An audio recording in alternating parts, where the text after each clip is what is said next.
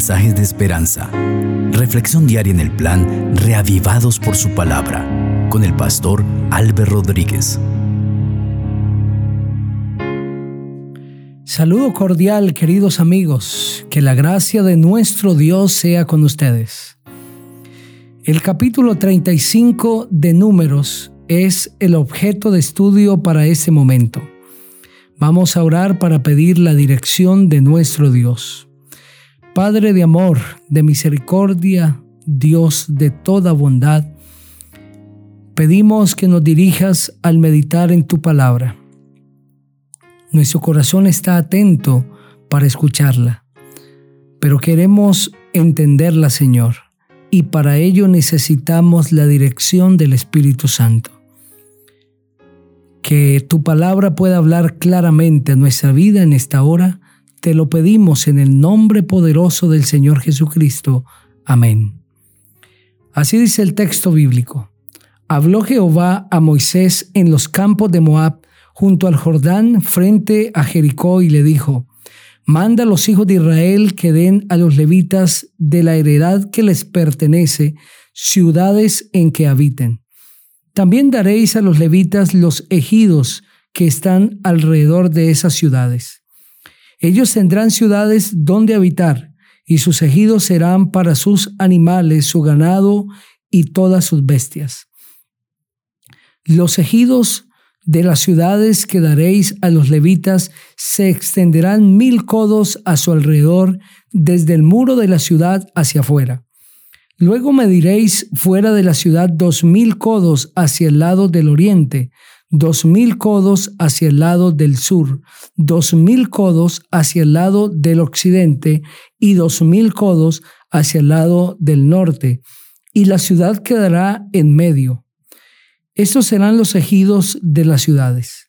De las ciudades que daréis a los levitas, seis de ellas serán de refugio las cuales daréis para que el homicida se refugie allá. Además de estas daréis cuarenta y dos ciudades. Todas las ciudades que daréis a los levitas serán cuarenta y ocho ciudades con sus ejidos. Y en cuanto a las ciudades que deis de la heredad de los hijos de Israel, del que tiene mucho tomaréis mucho, y del que tiene poco tomaréis poco cada uno dará de sus ciudades a los levitas según la posesión que heredará. Habló Jehová a Moisés y le dijo, Habla a los hijos de Israel y diles, Cuando hayáis pasado al otro lado del Jordán hacia la tierra de Canaán, señalaréis ciudades, ciudades que os sirvan de refugio, donde huya el homicida que hiera a alguien de muerte sin intención. Esas ciudades serán para refugiarse del vengador, y así no morirá el homicida antes de haber comparecido a juicio delante de la congregación. De las ciudades, pues, que daréis, tendréis seis ciudades de refugio. Tres ciudades daréis a este lado del Jordán, y tres ciudades daréis en la tierra de Canaán, las cuales serán ciudades de refugio. Esas seis ciudades serán de refugio para los hijos de Israel, para el extranjero y el que habite entre ellos, para que huya allá cualquiera que hiera de muerte a otro sin intención. Si con instrumento de hierro lo hiere y muere, homicida es, el homicida morirá. Si lo hiere con una piedra que puede causar la muerte y muere, homicida es, el homicida morirá. Si lo hiere con un palo que puede causar la muerte y muere, homicida es, el homicida morirá. El vengador de la sangre dará muerte al homicida, cuando lo encuentre lo matará. Si por odio lo empujó o lanzó sobre él alguna cosa intencionalmente y muere, o por enemistad lo hirió con sus manos y murió, el que lo ha herido morirá es un homicida. El vengador de la sangre matará al homicida cuando lo encuentre. Pero si lo empujó casualmente y sin enemistad, o lanzó sobre él cualquier instrumento sin mala intención, o bien, sin verlo, hizo caer sobre él alguna piedra capaz de matarlo y muere, pero él no era su enemigo ni procuraba su mal, entonces la congregación juzgará entre el que causó la muerte y el vengador de la sangre conforme a estas leyes y la congregación librará al homicida de manos del vengador de la sangre. La congregación lo hará volver a la ciudad de refugio en la que se había refugiado, y allí se quedará hasta que muera el sumo sacerdote, el cual fue ungido con el aceite santo. Pero si el homicida sale fuera de los límites de la ciudad de refugio en la que se asiló, y el vengador de la sangre lo encuentra fuera del límite de la ciudad de su refugio, y el vengador de la sangre mata al homicida, no se le culpará por ello, pues en su ciudad de refugio debería haber habitado hasta la muerte del sumo sacerdote. Después que haya muerto el sumo sacerdote, el homicida volverá a la tierra de su posesión. Estas cosas serán una norma de derecho para vosotros y vuestros descendientes en todos los lugares donde habitéis. Cualquiera que dé muerte a alguien, según la declaración de los testigos, morirá el homicida, pero un solo testigo no bastará para condenar a una persona a muerte. No aceptaréis rescate por la vida del homicida, porque está condenado a muerte indefectiblemente morirá. Tampoco aceptaréis rescate por el que huyó a la ciudad de refugio, para que vuelva a vivir en su tierra antes que muera el sumo sacerdote. No contaminaréis la tierra donde viváis, porque esta sangre mancillará la tierra y la tierra no puede ser purificada de la sangre derramada en ella si no es por la sangre del que la derramó. No contaminéis la tierra donde habitáis, en medio de la cual yo habito, pues yo Jehová habito en medio de los hijos de Israel. Amén. A través de ese capítulo se presenta en primer lugar las ciudades de los levitas, el Señor entregó para los levitas algunas ciudades que serían su lugar de vivienda.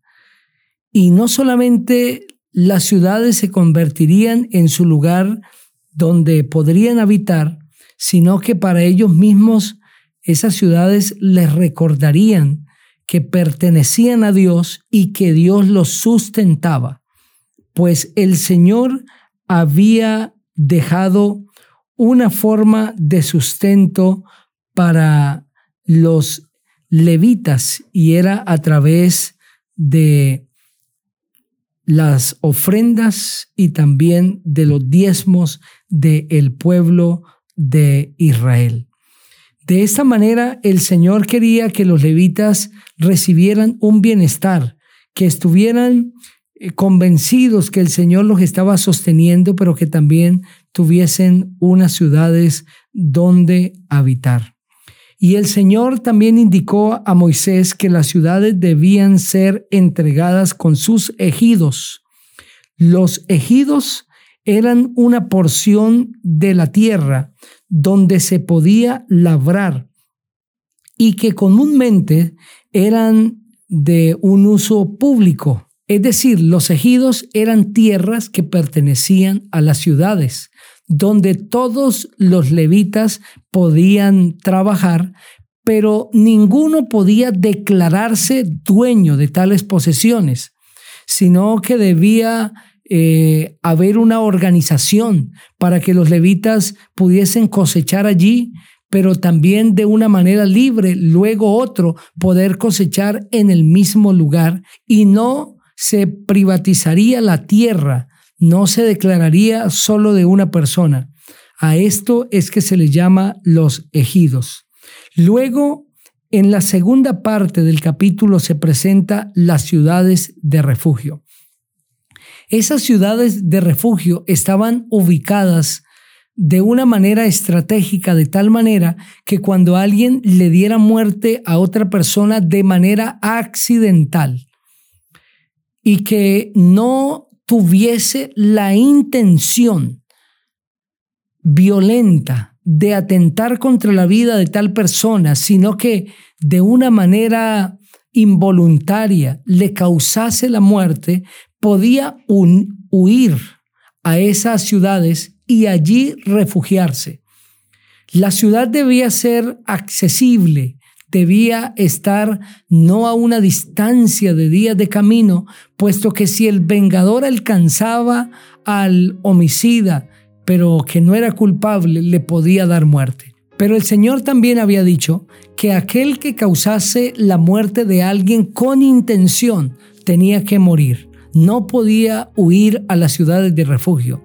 También estableció el Señor que quien huyese a la ciudad de refugio debía permanecer allí hasta que el sumo sacerdote muriese durante un tiempo. Y si salía de la ciudad de refugio, quedaba expuesto a que el vengador de la sangre le causara la muerte y el vengador sería sin culpa. Esas ciudades de refugio representan la vida en Cristo Jesús. Somos culpables delante del cielo, pero mientras permanezcamos en Cristo, estaremos a salvo. Pero si nos alejamos de Cristo Jesús, el enemigo nos causará la muerte. Hablo para aquellos que ya aceptaron a Cristo como su Salvador permanezcan en Él, porque es la única manera de estar a salvo. Y hablo también a aquellos que han estado rehusando o quizás posponiendo su entrega a Cristo. Lejos de Jesús, tienes un riesgo muy alto de perder tu vida, no solamente la vida temporal, sino la vida eterna. Acepta a Jesús ahora como tu Salvador personal. Quiero invitarte para que juntos oremos. Padre Precioso, a la luz de tu palabra, Hemos entendido, Señor, que todos lo recibimos de ti y que tú eres nuestro refugio. Que cada uno podamos hacer de Cristo nuestro refugio en este día y saber que en Él estamos seguros. Gracias por escucharnos. En Cristo nuestro amante Salvador. Amén. El Señor sea contigo